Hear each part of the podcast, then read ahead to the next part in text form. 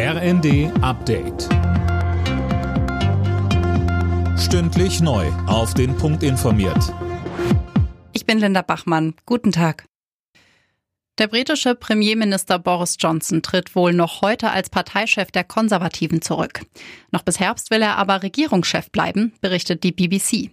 Philipp Rösler mit den Einzelheiten. Johnson will sich demnach noch heute mit einer Ansprache an die Menschen in Großbritannien wenden. Nach einer ganzen Reihe von Skandalen waren ja innerhalb von zwei Tagen über 50 Minister und andere Regierungsmitglieder zurückgetreten, aus Protest gegen den Führungsstil des Premierministers.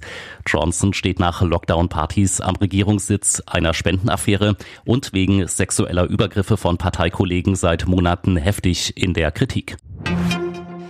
Der Bundestag will heute den schnelleren Ausbau der erneuerbaren Energien beschließen. Unter anderem ist geplant, dass die Bundesländer verpflichtet werden, zwei Prozent ihrer Fläche für Windräder zur Verfügung zu stellen.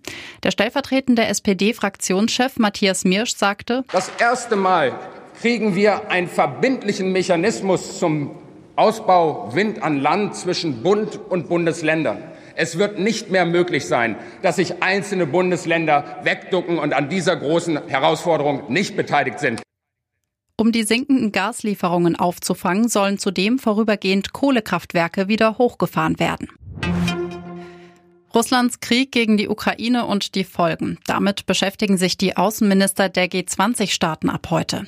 Auch der russische Außenminister Lavrov ist bei dem Treffen auf Bali dabei. Unklar ist, wie die westlichen Vertreter mit ihm umgehen werden. 76 Prozent der jungen Leute in Europa fühlen sich vom Klimawandel bedroht. Das hat die Studie Junges Europa der TUI-Stiftung ergeben. Zwei Drittel der Befragten macht der Ukraine-Krieg Angst. Etwa die Hälfte sorgen sich wegen der Corona-Pandemie. Alle Nachrichten auf rnd.de